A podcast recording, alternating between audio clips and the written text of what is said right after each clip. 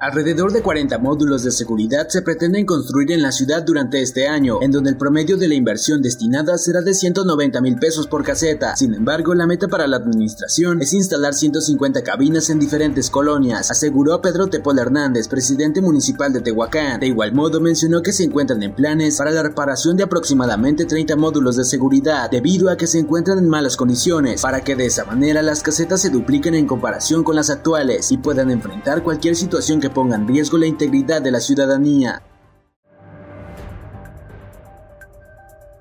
La documentación incompleta está generando que por segundo día consecutivo no fluya de manera adecuada la jornada de vacunación en adolescentes de 12 a 17 años, además del poco interés en los padres de familia, por lo que tan solo en el primer día se aplicaron 1.452 de las 7.000 destinadas para Tehuacán. En este segundo día se estima que se suministrarán 2.500 dosis, aunque uno de los principales problemas que empezaron a detectar es la falta de documentos, ya que muchos padres no llevan en orden la papelería solicitada. Autoridades municipales prevén que con los próximos eventos, tales como la temporada del chile en nogada, la carrera de la tortilla, entre otros, la ocupación hotelera llega hasta en un 60%. Asimismo, la afluencia turística incremente, dijo Carlos Palma, regidor de Cultura. Y ya nosotros nos hemos beneficiado porque se han hecho actividades turísticas, culturales que se han dado a conocer a nivel nacional e incluso internacional, puesto que tuvimos también afluencia de personas de Florida y hemos tenido gente de Estados Unidos, de Canadá que nos visitaron ahora en la Feria del Chile en Nogada. El presidente auxiliar de Santa María Cuapan, Antonio Dolores, señaló que después de la carrera de la tortilla analizarán la posibilidad de incluir a los ciudadanos en el padrón de Ocelite, ya que por el momento el municipio no les está cobrando por trasladar su basura a Ciudad Cerdán.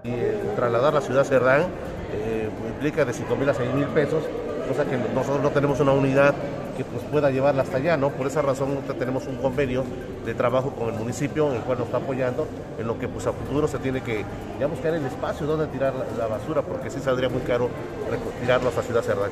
Ante el alto índice delictivo que se ha registrado en el municipio de Tehuacán, Carla Erika López Jurado, presidenta de la Cámara Nacional de la Industria y la Transformación, manifestó que el empleo es la mejor forma de combatir esta situación. Tan es así que la dependencia ha hecho diferentes eventos en colaboración con la administración y empresarios donde promocionan diferentes puestos de diversas casas de trabajo a fin de impulsar el número de empleos en la ciudad y prevenir que los jóvenes se vean inmersos en escenarios de violencia.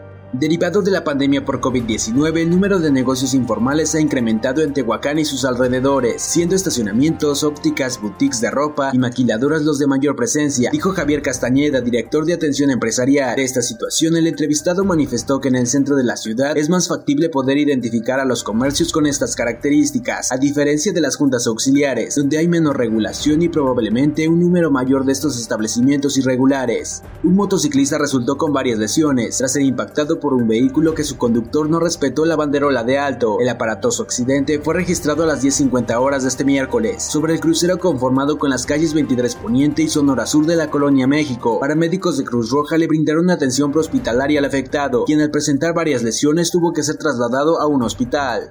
Un hombre murió al instante al caer su vehículo a un barranco de aproximadamente 100 metros de altura. Los hechos fueron registrados durante la noche del martes sobre la carretera estatal tramo Coxcatlán-Soquitlán, a la altura de la población Ocotlamanic. Fueron paramédicos de protección civil quienes ingresaron al barranco y lograron rescatar el cadáver. El ahora occiso fue identificado con el nombre de Faustino N de 60 años de edad. Esto ha sido el resumen informativo de Primera Línea, Periodismo ante todo.